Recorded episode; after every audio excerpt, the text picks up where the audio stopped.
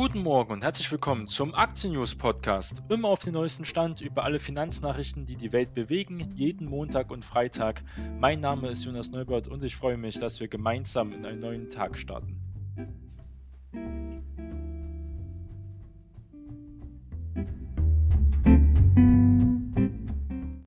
Wir starten unsere Sendung mit dem Blick auf die US-Börse am vergangenen Freitag. Und da sehen wir mal, was US-Börsen da fabriziert haben. Und US-Börsen in New York verloren am Freitag deutlich an Wert und schlossen auch tief im Minus. Neben der Angst vor einer zweiten Ansteckungswelle bereiten den Anlegern vor allem die politischen Hängepartie um das Corona-Hilfspaket und die zunehmende Spannung im Streit zwischen Washington und Peking auch Sorge. Der Dow Jones Industrial fiel um etwa ein Prozent und steuert damit auf ein leichtes Wochenminus allgemein hinzu. Am Montag hatten noch Fusionen und Übernahmen die Stimmung hier aufgeheizt, doch in den darauffolgenden Handelstagen hat sich das Kursgeschehen wieder deutlich beruhigt. Der marktbreite S&P 500 verlor am Freitag 1,1 Prozent und der technologielastige Nasdaq 100 ging mit 1,3 Prozent nach unten. Die Anleger hätten mehr von dieser Woche auch erwartet, schrieb Analyst Craig Allen von Broker Onan Europe. Die US-Notenbank Fed habe zwar in der jüngsten Sitzung an ihrer ultralockeren Geldpolitik ja festgehalten, haben wir ja ganz genau berichtet, über keine neue Impulse aber geliefert. Zudem verzweifelt der US-Kongress an einer Einigung zu einem dringenden benötigten Konjunkturpaket gegen die Auswirkungen der Corona-Pandemie, während die Infektionszahlen ja auch weltweit wieder schnell steigen. Und dann die ganze Thematik, ob es im Herbst mit der Grippesaison und auch im Winter vielleicht noch schlimmer wird. Unternehmensnachrichten kamen aus der Technologiebranche. Die Aktien von Oracle verloren rund ein Prozent, nachdem die Regierung von US-Präsident Donald Trump im Ring um die Zukunft der populären Video-App TikTok den Druck hier weiter erhöht hatte. Der Softwarekonzern war zuletzt als Technologiepartner für TikTok hier im Gespräch gewesen. Ab Sonntag soll es in den USA nicht mehr möglich sein, TikTok und den Chatdienst WeChat auch herunterzuladen. TikTok soll zudem ab Mitte November für Nutzer in den USA nicht mehr funktionieren, während dies im Fall von WeChat ab Sonntag der Fall sein soll. Trump habe jedoch eine Frist bis zum 12. November gesetzt, innerhalb der die Bedenken hinsichtlich der nationalen Sicherheit noch ausgeräumt werden können, erklärte auch Handelsminister Wilbur Ross. Da werden wir nachher noch weiter drauf aufgehen, auf diese Thematik, weil es auch am Wochenende wieder ein bisschen mehr Bewegung gab. Dabei übertraf der Softwareentwickler Unity Software die eigenen Erwartungen an seinen Börsengang in New York mit Einnahmen von 1,3 Milliarden US-Dollar. Bei der Ausgabe von 25 Millionen Anteilsscheinen wurden zu 52 Dollar damals äh, platziert. Damit wurde die zuvor bereits angehobene Spanne von 44 bis 48 Dollar nochmals äh, halt deutlich übertroffen.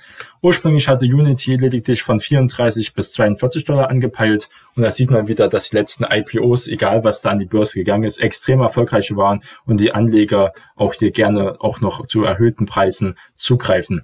Die Aktien von Beyond Meat litten unter einem negativen Analystenkommentar und sagten um rund 6% ab die derart ähm, überdurchschnittliche Kursentwicklung der Papiere der letzten Tage des Herstellers von Fleischersatzprodukten auf Pflanzenbasis sei hier nicht mehr rational, hat ein Analyst gesagt, und von den stagnierenden Fundamentaldaten entkoppelt, schrieb zum Beispiel der Experte Ken Goldman von der US-Bank JP Morgan. Die Markterwartungen hält Goldman für zu ambitioniert und die Aktie ist auch momentan extrem stark gelaufen, muss man dazu sagen. Jetzt beginnen wir mit dem Ausblick in die kommende Woche an die neue Woche. Wie sieht es da aus? Wir gucken uns den DAX mal genauer an. Und der DAX pendelt ja seit Tagen rund um die Marke von 13.200 Punkten.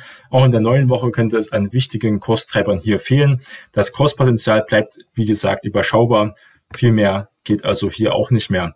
Um den Weg nach oben aber frei zu bekommen, sehen die meisten Börsianer die Marke von 13.460 Punkten als sehr fundamental an. Dort hatte der DAX vor etwa zwei Wochen sein bisheriges Hoch seit dem Ausbruch des Corona-Crashs hier markiert. Die müsste also überwunden werden, damit man wieder die ganz alten Hochs von über 13.700 Punkten sehen kann.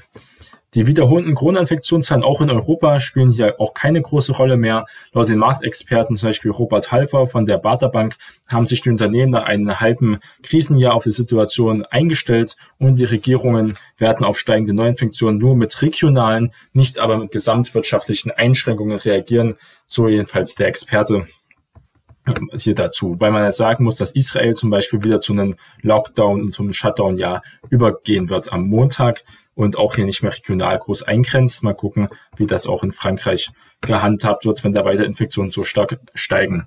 Die Rallye bei den letzt, zuletzt betreibenden Branchen, darunter vor allem die Technologiewerte, ist nach vielen Experten zufolge hier versiegt erstmal. Nun fehle es den Märkten auf hohem Niveau einen neuen Kosttreiber hier zu finden.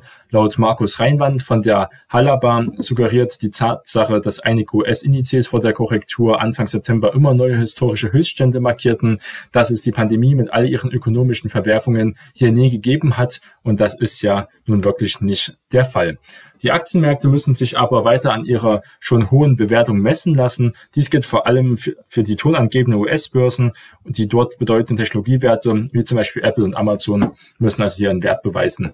Laut dem Hallaba-Experten Reinwand hat der Kurs-Gewinn-Verhältnis für den marktbreiten New Yorker S&P 500-Index zuletzt zeitweilig die Spitzenwerte aus dem Jahr 2000, wo die Dotcom-Crash danach folgte, erreicht. Wirklich verbessert habe sich das Chancen-Risikoprofil nun auch noch nicht. Kurzfristig ist das Kurspotenzial aus unserer Sicht daher sehr überschaubar. So hier eine Stimmung von den Experten. Was kommt die Woche? Was können wir uns die Woche also hier vorbereiten? Auf den Prüfstand gestellt wird die Stimmungslage unter den Anlegern im Wochenverlauf von frischen Wirtschaftsdaten. Ein zuletzt überraschend hoher ZEW-Index sorgte für Spannung im Vorfeld der am Mittwoch erwarteten Einkaufsmanager-Daten und des tags darauf anstehenden IFO-Index, der ja auch immer ein guter Wegweiser ist, wie die Unternehmen in die Zukunft blicken. Der Bade-Experte Halber rechnet damit, dass diese Indikatoren aufzeigen werden, dass sich die Wirtschaftserholung mit gebremster Dynamik fortsetzt also auf jeden Fall fortsetzt, aber nicht mehr so stark wie davor. Aktienseitig werden zu Wochenbeginn die bereits angekündigten Indexveränderungen hier wirksam. Dabei steigen unter anderem Wacker Chemie und die als Krisengewinner geltende Shop-Apotheke in den MDAX auf, wo die Start-up-Schmiede Rocket Internet und der Medienkonzern RTL hier dafür Platz machen. Weitere Umplatzierungen gibt es im S-DAX sowie Euro europäischer Bühne im Eurostox 50, dem zukünftig der Mobilienkonzern Vonovia hier mit angehört. Darauf gehen wir aber gleich ein wenig genauer ein. Das sind nämlich auch hier die Hingucker der Woche. Und die Hingucker der Woche ist auch nämlich Wacker Chemie. Wie gesagt, am Montag hier heute werden die bereits angekündigten Indexveränderungen wirksam. Dabei steigen unter anderem Wacker Chemie und wie gesagt, die als Krisengewinner geltende Shop-Apotheke in MDAX auf. Und da könnte man also hier wirklich auch von guten Impulsen erstmal rechnen. Wobei es ja meistens so war, wenn Werte davor sind ja schon sehr stark gestiegen, zum Beispiel auch äh, Wacker Chemie, dass sie meistens nach der Indexaufnahme dann auch erstmal wieder ein bisschen vom Wert her konsolidieren und auch erstmal meistens sinken. Aber am ersten Tag bringt das meistens gute Impulse hier in den MDAX, der so wichtig ist für Deutschland mit seinem starken Mittelstand aufgenommen zu werden. Auf was kann man hier die Woche auch noch gucken? Am Dienstag ist es soweit, TUI äh, versorgt die Anleger mit einem Buchungsupdate da kann man also sehr überschaubar, wir sehen ja von der Lufthansa schon, dass hier auch in den letzten Monaten es wieder besser geworden ist, aber trotzdem immer noch eine absolute Katastrophe und auf lange Sicht kann sich auch TUI hier nicht über Wasser halten und viele reden ja auch schon von TUI als Zombie-Unternehmen, muss ich immer wieder neue Kredite besorgen und da sieht es wirklich nicht gut, auch aus charttechnisch sehr stark angeschlagen, gehen wieder Richtung drei Euro und sehen auch vielleicht wieder alte Tiefstände. Da wird es also am Dienstag spannend für die Anleger. Nach US-Börsenschluss wird Nike die Zahlen des ersten Quartals hier vorstellen. Also kann man Nike hier auf der Liste haben, die sich dann auch wieder gut erholt haben. Nach den Corona-Tief bei etwa 60 äh, Euro sind jetzt hier wieder Richtung 100 Euro gestiegen. Da mit Adidas auch ein guter Indikator, wie es in dieser Branche dort weitergeht. Ebenfalls auch am Dienstag ist Kingfisher dran mit den aktuellen Halbjahreszahlen an der Reihe. Kingfisher konnte sich hier auch sehr wacker schlagen. Letzten Monate mal gucken, ob hier der Aufwärtstrend weitergeht. Jedenfalls auf, am Dienstag Kingfisher mit auf der Liste haben. Wir haben auch Traton. Traton und der wird am Mittwoch die Anleger von Traton nach der Hauptversammlung eventuell auch Details zum verschobenen Delisting von Mann sagen. Mann sollte eigentlich ja von VW dann aufgekauft werden. Dann sollte ein Delisting erfolgen von Mann an der Börse. Jetzt hat VW das nun verschoben. Daraufhin hat die Mann-Aktie auch stark gelitten. Viele sind davon ausgegangen, dass es eigentlich so gut wie sicher ist. Die Mann-Aktie ist über 10% einge, einge, äh, eingebrochen und man sieht hier äh, wirklich, das Vertrauen ist weg und mal gucken, wie es die nächsten Tage weitergehen wird. Es sieht nicht gut aus nach so einem großen Abschlag, ob es da erstmal wieder Käufe gibt, weil wie gesagt, äh, eigentlich hat hier die Volkswagen AG etwa 90 Prozent mit Traton, sogar 94 Prozent der Mehrheit an Stammaktien von den Mann-Konzernen. Und die sollten eigentlich auf 100 Prozent dann aufgestockt werden, dass man das Unternehmen vollständig delisten kann. Das war aber hier nicht der Fall. Und die Leute, der Streubesitz, der hier bei privaten Anlegern ist, haben sich also hier verkalkuliert und haben gehofft, dass hier VW eine große vielleicht noch einen Zusatz gibt, um die Leute rauszuspielen, wie sie es damals auch bei Audi gemacht haben, zum Beispiel nochmal einen Bonus zu zahlen. Das sieht hier nicht der Fall aus. Auch die Sparte Mann natürlich, wie alle, wir haben ja am Freitag davon ja auch berichtet, Autokonzernteile stark angeschlagen durch die Corona-Krise. Wahrscheinlich wird man also hier nächstes Jahr einen viel niedrigeren Preis zahlen, als da noch die 50 Euro, die noch Anfang September auf dem Kurszettel standen. Jetzt sind wir bei 44 Euro. Ich kann mir gut vorstellen, dass wir auch hier erstmal weiter nach unten gehen werden bei so einer schlechten Nachrichtenlage. Also wird man vielleicht am Mittwoch hier neue Nachrichten dazu kriegen. Am Donnerstag präsentiert äh, Heller die Zahlen. Die ist jetzt auch von Finalisten stark gelobt worden, war eine der Lieblingsaktien der Deutschen auch an den Börsen und hat auch seinen Kurs seit dem Corona-Tief auch wieder verdoppelt. Und hier werden die ersten Quartalszahlen präsentiert. Wir haben Vapiano am Freitag und die Bilanz des ersten und des zweiten Quartals Vapiano ist so gut wie ist insolvent, haben sie insolvent, haben sie auch schon angemeldet. Kartenkurs von fünf Cent, also ein totes Unternehmen, fünf bis zehn Cent so in die Richtung. Und da ist wirklich nur noch mal äh, der Abschied für viele Anleger zu sagen, dass dieses Thema jetzt begraben ist. So viel zu den Hingucker der Woche. Wir gucken uns jetzt nochmal den TikTok-Deal an, der jetzt verkündet wurde. Und da und zwar am heutigen, am gestrigen Tag. Am Sonntag war es soweit und die angedrohte Verbannung der Video-App TikTok aus dem US-App Store bleibt vorerst aus. Das ist hier die wichtige Nachricht. US-Präsident Trump billigt einen Deal mit den Unternehmen Oracle und Walmart und sprach von einer neuen Firma. Und da werden wir uns jetzt also wenig bisschen mehr intensiver beschäftigen. Im Hin und Her um die Video-App TikTok scheint sich eine Lösung jetzt wirklich anzubahnen. US-Präsident Donald Trump sagte auch schon am Samstag, er segnet grundsätzlich einen Deal ab, bei dem der Softwarekonzern Oracle und die Supermarktkette Walmart ähm, das Geschäft hier führen soll, also US-amerikanische Unternehmen.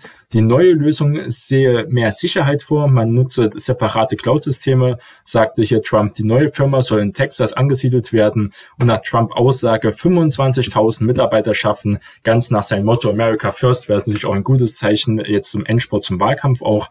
Zudem beinhaltet der Deal einen 5 Milliarden Dollar Fonds für das US-Bildungssystem was man in seinen WLAN auch sehr gut verkaufen kann. Das US-Handelsministerium teilte mit, die Frist, nach deren Ende man die TikTok-App hier nicht mehr in den App Stores herunterladen kann, werde um eine Woche verschoben. Jetzt ist die Frage, wie das Unternehmen reagiert, auch besonders wie die chinesische Regierung, die da großen Einfluss hat, ob die sagen, wir machen so ein Ziel oder wir wollen eher eine Kooperation, die Trump aber so nicht will. TikTok bestätigte den Deal. In einem Statement heißt es nun, dass Oracle und Walmart hier zusammen 20 Prozent an den Unternehmen halten sollen. Nach Angaben von TikTok soll Oracle für das Hosting alle US-Benutzerdaten und die Sicherung der zugehörigen Computersysteme verantwortlich sein. Und das war ja der Wunsch von Trump, dass das wegkommt aus den chinesischen Händen, die Benutzerdaten der Amerikanern. Mit Walmart arbeitet man an einer kommerziellen Partnerschaft an, dass Walmart ähm, hier auch von den 100 Millionen täglichen oder aktiven Nutzern hier auch profitieren kann. Also für beide Aktien bestimmt gute Impulse für Anfang dieser Woche. Oracle-CEO Safra Katz bestätigte ebenfalls, dass der Konzern zu einem Minderheitsinvestor von TikTok Global jetzt wurde. Und die Video-App TikTok hat in den USA etwa, wie gesagt, 100 Millionen Nutzer. Ist ja extrem viel, auch an die Bewunderzahl gesehen von etwa 350 Millionen äh, Menschen. Viele von ihnen laden Videos von sich selbst hoch, tanzen, machen Comedy oder geben Schminktipps. Also etwa wie YouTube oder auch Instagram, aber ein bisschen anders, ein bisschen äh, innovativer gestaltet. TikTok ist aber auch politisch. Gerade im Vorwahlkampf teilen Nutzer auch ihre politische Meinung mit. Es finden sich sowohl Fans der Demokraten als auch der Republikaner und ist auch hier ein wichtiges Medium für den politischen Wettstreit. Der US-Regierung ist TikTok schon gesagt ein geraumer Zeit hier wirklich ein Dorn im Auge. Der chinesische Betreiberfirma ByteDance wird hier vorgeworfen, Daten von Usern an chinesische Behörden weiterzugeben. Diese Sicherheitsbedenken haben dazu geführt, dass US-Präsident Donald Trump mehrere Fristen für einen Verkauf von TikTok an ein US-Unternehmen gesetzt hat von der US-Sparte. Also Europa sieht bei TikTok natürlich noch nicht so große Probleme, wie es aussieht, und noch andere Länder nicht. Es geht wirklich um die US-Sparte. Sonst müsste die App vom amerikanischen Markt hier komplett auch verschwinden. Auch wenn Trump dem Deal grundsätzlich zustimmt, ist damit noch nichts in trockenen Tüchern. Ist auch mal wichtig zu sagen. Denn auch die chinesische Regierung redet bei den Verhandlungen mit. Und einen Verkauf an Microsoft-Konzern hatte ja China auch zum Beispiel abgelehnt. Und deswegen haben wir hier Oracle und auch Walmart, wo es kein kompletter Kauf ist, sondern halt nur eine Teilhabe am Unternehmen. TikTok hat in den Streit versucht, rechtlich gegen das Verbot der App in den USA vorzugehen. Im Vorfeld waren die Downloadzahlen für TikTok und die ebenfalls betroffene chinesische Chat WeChat in die Höhe auch geschnellt, weil die auch viel in den Medien vertreten war, weil sich viele Leute auch angucken, was ist überhaupt TikTok kostenloses Advertising, auch wenn es äh, relativ negativ war. Wie die Firma Sensor Tower mitteilte, die die Downloadzahlen hier auch misst, erreichte allein WeChat am Freitag 10.000 Downloads, ein Plus von 150 Prozent gegenüber vom Vortag. Aber es sieht momentan so aus, dass es keinen Aufschub für WeChat gibt. Das heißt, WeChat ist dann ab Sonntag nicht mehr hier erreichbar und wird also dann auch verboten in diesem Fall. Aber für TikTok gibt es also hier noch Hoffnung, das Potenzial zu nutzen. Jetzt gucken wir uns eine weitere Nachricht an, und zwar zu United Internet, auch eine relativ beliebte Aktie von deutschen kleinen Anlegern. Und da war Telefonica, zwingt halt United Internet zu einer Prognosensenkung. Das haben sie hier am Samstag mitgeteilt und das wird auch Auswirkungen auf den Kursverlauf heute am Montag haben. Der Internet- und Telekom-Konzern United Internet hat wegen diesen unerwartet hohen Preisforderungen des Konkurrenten Telefonica Deutschland für die Nutzung dessen Mobilfunknetzes die Prognose für das operative Ergebnis auch gesenkt. Eventuell drohen auch langzeitige Folgen, was ja wirklich eigentlich der ähm, auch ein kleiner Supergau ist für das Unternehmen. Statt eines Ergebnisses vor Zinsen und Steuern und Abschreibungen, das ist das sogenannte EBITDA, von ungefähr 1,2 Milliarden Euro und den damit auf Vorjahreshöhe wird jetzt etwa ein Rückgang auf 1,18 Milliarden äh, Euro erwartet. Also Rückgang hält sich hier noch in Grenzen, wie das im MDAX mitteilte. Außerdem wird es auch in den folgenden Jahren zu hohen Ergebnisrückgängen kommen, sollte von Telefonica geforderten Preise hier auch dauerhaft anwendbar sein. Haben sie also jetzt schon gleich gewarnt für die nächsten Jahre was ja viele Langzeit, äh, langzeitfristige Anleger hier wirklich äh, Sorgen machen sollte. United Internet hat die am Freitag in Rechnung gestellte Vorleistungspreise für Juli und August für nicht angemessen will dagegen hier vorgehen. Telefonica Deutschland also hier O2 zum Beispiel und die United Internet Tochter 1 und 1 Tulich verhandeln derzeit über die Preise für die Bereitstellung von Mobilfunkkapazitäten. Muss ja auch sagen, dass 1 und 1 O2 und auch die Telekom ja immer oft hier auch gegeneinander sich äh, wirklich starker Konkurrenzdruck ist. Diese muss ja Telefonica Deutschland unter anderem als eine Auflage der Fusion auch mit E Plus hier auch bereitstellen. Eins und natürlich hält die von Telefonica ab 1. Juli 2020 geforderten Vorleistungspreise für nicht in Übereinstimmung mit den Selbstverpflichtungen von Telefonica unter der Freigabeentscheidung der EU-Kommission Zusammenschluss mit E+, hieß es ja in der Mitteilung von United Internet. Zudem seien die Preise nicht im Rahmen des bisher bestehenden Vertrags mit Telefonica ähm, geltend. Hier laufe seit Juli die erste fünfjährige Verlängerungsphase, auch wenn es noch keine Einigung über die Preise gab. Und die Preise wurden also jetzt von Telefonica einfach festgesetzt, was prinzipiell auch erstmal möglich ist. Der Ausgang der laufenden Verhandlungen habe auch, wie gesagt, Auswirkungen auf den von 1 und 1 geplanten Aufbau eines leistungsfähigen 5G-Netzes, hieß es weiter. Das könnte dann also auch ein Politikum werden für die Bundesregierung. Telekom, Vodafone, Telefonica sowie 1 und 1 haben für entsprechende Frequenzen des 5G-Netzes Milliarden auf den Tisch gelegt, um hier wirklich äh, einen Ausbau dieser Infrastruktur zu machen. Beim Ausbau ist die Kooperation zwischen den Wettbewerbern hier auch wirklich gefragt, weil es ja ein Riesenprojekt ist mit extrem großen Investitionssummen. Doch daran hakt es halt bis zuletzt stark. Anders als die Wettbewerber verfügt die United Internet Tochter 1 und 1 bisher noch nicht über ein eigenes Mobilfunknetz und muss deswegen auch hier hohe Gebühren dafür zahlen. Da einige 1 und 1 Frequenzblöcke erst in einigen Jahren bereitstehen werden, mietet das Unternehmen bis dahin welche von Telefonica und sind also hier auch wirklich abhängig und da will jetzt Telefonica ein wenig mehr Geld dafür sehen. Das sollte die Aktionäre hier wirklich mal gedanklich stimmen, auch mal ein paar Gewinne mitzunehmen, weil United Internet ist eigentlich letzten Monate auch stark gelaufen. Wir kommen mal zu Rolls-Royce, mal eine andere Aktie, die wir lange nicht besprochen haben aber vielleicht auch noch gar nicht. Und zwar brauchen diese frische Milliarden, das kann man sich schon denken, wie gesagt, die Autobranche stark in der Corona-Pandemie. Und so sieht es nämlich auch aus. Unter Druck geraten, der Triebwerkhersteller Rolls-Royce erwägt ja eine milliardenschwere Kapitalaufnahme. Zur Stärkung der Bilanz könnte sich das britische Unternehmen nach eigenen Angaben bis zu 2,5 Milliarden Pfund Sterling besorgen. Denkbar sei eine Kapitalerhöhung oder die Ausgabe von Anleihen. Die Financial Times hat zuvor berichtet, dass die Firma Gespräche mit ausländischen Staatsfonds führe, um an Geld zu kommen. Im August hat das Unternehmen mitgeteilt, seine Liquidität aufzubessern und daher Firmenteile auch loszuschlagen zu wollen. Ähm, das ist ein ganz großer Nachteil für die Aktionäre. Wegen der Flugverbote zur Eindämmung der Corona-Pandemie verbuchte hier Rolls-Royce im ersten Halbjahr einen Rekordverlust von 5,4 Milliarden Pfund. Und das ist schon gewaltig. Rolls-Royce auch jetzt etwa bei zwei äh, 2 Dollar. Und da muss man wirklich sagen, äh, Katastrophe, auch dann am Freitag nochmal um 6% eingebrochen. Da sieht es momentan wirklich nicht gut aus. Ich vermute auch, dass viele Teile, auch viele Autobauer und auch besonders viele Zulieferer in dem Bereich, genauso wie Reisebranche, wir noch eine große äh, Inflationswelle ähm, sehen werden.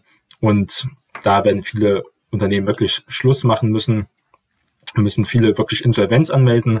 Und da wird es noch einen großen Backlash geben und wahrscheinlich aber erst im neuen Jahr. Kommen wir nochmal kurz zu Rocket Internet. Das beschäftigt ja auch viele deutsche Kleinanleger. Und der Startup-Investor Rocket Internet hat im ersten Halbjahr einen kleinen Verlust verbucht. Allerdings verbessert sich da die Bilanz im Vergleich zum ersten Quartal deutlich. Mit Neuigkeiten zum geplanten Delisting des MDAX-Konzerns bleibt das Management aber hier weiterhin zurück. Und das ist ja, muss man wirklich sagen, enttäuschend für viele Aktionäre und steigert wirklich nicht die Aktienkultur hier in Deutschland. Im Rahmen des neben dem öffentlichen Delisting-Rückerwerbsangebot angekündigten Aktienrückkaufprogramms wurden bis zum 15. September 2020 keine eigenen Aktien über die Börse auch erworben heißt es zu dem Thema, das in der Öffentlichkeit kontrovers aufgenommen wurde, nicht nur in der Öffentlichkeit, sondern besonders halt auch bei den Aktionären. In der Unternehmensmitteilung Rocket will sich von der Börse zurückziehen und Anfang September ja den Investoren den Rückkauf der Aktien zu 18,57 Euro hier angeboten. Und da steht die Aktie nämlich auch in die Richtung. Die Halbjahreszahlen zeigen gegenüber dem ersten Quartal eine klare hier Verbesserung. Also prinzipiell läuft im Unternehmen ja gut. Unter dem Strich stand ein Fehlbetrag von 12 Millionen Euro nach einem Gewinn von 548 Millionen Euro vor einem Jahr. Wesentliche Beteiligungen und Gemeinschaftsunternehmen von Rocket Internet hatten auch im zweiten Quartal rote Zahlen eingefahren. Dennoch hätten sich hier operativ trotz Covid-19-Krise gut entwickelt, hieß es vom Konzern weiter. Im Jahresverlauf verbessert sich die Bilanz von Rocket gegenüber dem ersten Quartal aber auch deutlich. Nach drei Monaten hatte ein Verlust von 162 Millionen Euro unter dem Strich dargestanden. Ende August verfügte Rocket Internet netto über liquide Mittel von 1,2 Milliarden Euro. Wir müssen ja heutzutage immer vorsichtig sein, dass es, ob die Mittel wirklich da sind. Das werden wir bei Rocket Internet natürlich annehmen, dass sie auch wirklich diese liquide Mittel haben. Also überall, wo man sagt, liquide Mittel über eine Milliarde, habe ich seit Wirecard und jetzt auch bei den Kränke-Vorwürfen, äh, muss man ja wirklich, ähm, kriege ich immer leichtes Schauert. Ende April waren es also noch 1,9 Milliarden Euro hier gewesen von liquiden Mitteln. Oliver Samwer, der Gründer und CEO von Rocket Internet, ist ja sehr äh, auch umstritten, die Samwer-Brüder. Auch sein Engagement mit älteren äh, Leuten, was sie da für ihren Businessstrang damals angefangen haben. Das ist ein Thema nochmal für sich. Das erste Halbjahr 2020 war sowohl in den privaten Märkten als auch an den Börsen von hoher Volatilität natürlich geprägt, sagt er. Unsere privaten Unternehmen sind in Summe weiterhin stark von der negativen Covid-19-Auswirkung auch betroffen wohingegen sich viele börsennotierte Aktienkurse im zweiten Quartal hier sehr positiv entwickelt haben, aber nicht der Aktienkurs von Rocket Internet. Die Anleger nahmen die Zahlen halt auch wirklich ungerührt auf. Es ist jetzt eigentlich, die Messe ist bei der Aktie auf jeden Fall erst einmal gelesen. Die Aktie bewegt sich auch kaum noch und notiert etwa jetzt, wie gesagt, ein paar Cent höher als der angeschlagene Rückkaufkurs bei 18,60 Euro, was in etwa den Angebot halt von den Samba äh, entspricht. Für die meisten Aktionäre, die eventuell schon länger investiert sind, ist das Angebot also wirklich nicht attraktiv, um das noch nett zu sagen. Zur Erinnerung, Rocket Internet war 2014 mit einem Ausgabepreis von 42,50 Euro die Aktie an der Börse gestiegen. Das heißt, man hat über 50 Prozent, wenn man damals beim IPO sein ganzes Geld da reingesteckt hat, nicht mehr zugekauft hat, muss man wirklich sagen, ähm, hat man hier sehr, sehr viel verloren in diesem Bereich. Und da sind auch viele Anleger natürlich wütend. Aber so sind da die Risiken in diesem Bereich. Wir kommen mal ganz zum Schluss nochmal auf Kränke zu und die gehen zwar jetzt in die Gegenoffensive. Der Leasingkonzern Kränke will die gegen ihn von den bekannten Leerverkäufern erhobenen Vorwürfe mit einem Sondergutachten von der KPMG entkräften lassen. Das hört sich alles an wie ein Déjà-vu bei der Wirecard, wobei man nichts unterstellen möchte. KPMG ist ja auch ein renommiertes Haus in diesen Fällen. KPMG war ja auch die Gesellschaft, die Wirecard zum Schluss auch zum Fall gebracht hat. Ja, muss man natürlich auch sagen, auch wenn die davor vier Schindluder gebracht haben, aber die KPMG, das Sondergutachten, war dann der, das Gutachten, was ja wirklich dann das fast zum Überlaufen gebracht hat. Die Behauptungen entbehren jeder Grundlage, betonten die Kränkemanager. Sie wehren sich gegen jeglichen Vergleich, auch mit Wirecard, muss man auch dazu sagen. Und das ist ja auch ihr gutes Recht.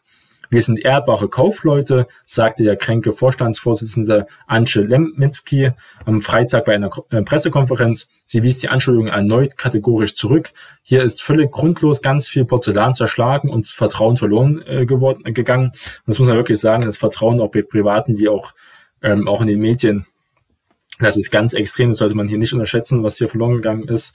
Und das Vertrauen wollen wir auch zurück, sagt sie. Und das ist auch ein ehrbares Ziel, wenn an den Vorwürfen nichts dran ist. Die Leasingfirma Kränke will deshalb die massiven Vorwürfe des britischen Investor Fraser Paring mit einer Sonderprüfung aus dem Weg räumen. Aufgrund der Schwere der Anschuldigungen hat der Vorstand den Aufsichtsrat vorgeschlagen, ein Sondergutachten erstellen zu lassen, teilte Kränke am Freitag mit.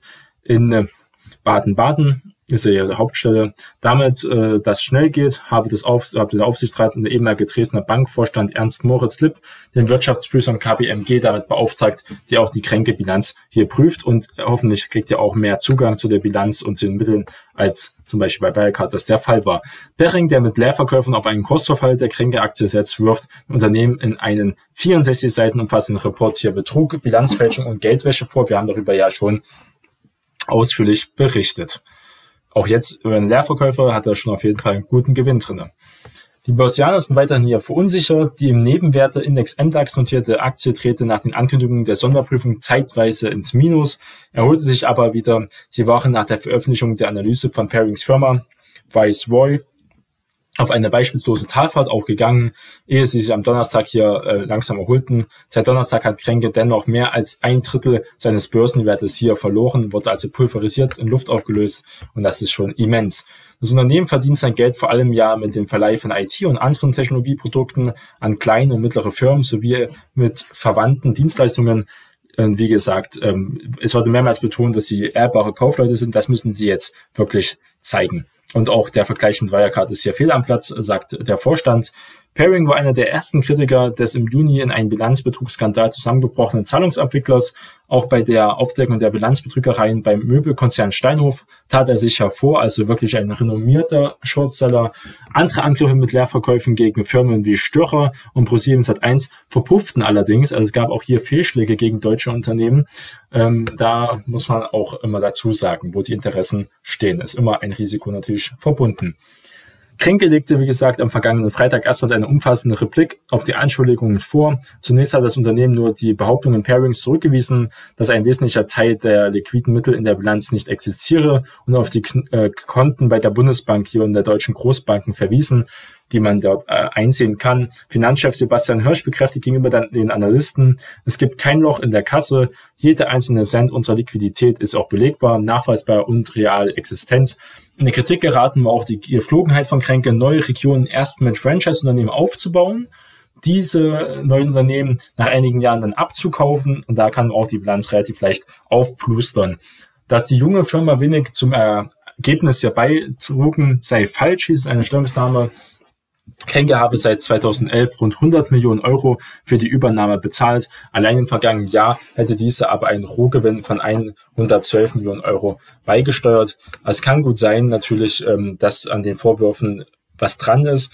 Aber wie stark, das ist natürlich auch die Frage bei so einem großen Unternehmen, ähm, ob das ja wirklich systematischer Betrug war wie bei Wirecard oder ob hier wirklich einfach Bilanzfehler vorkommen könnten, was auch für einen MDAX-Konzern nicht würdig wäre.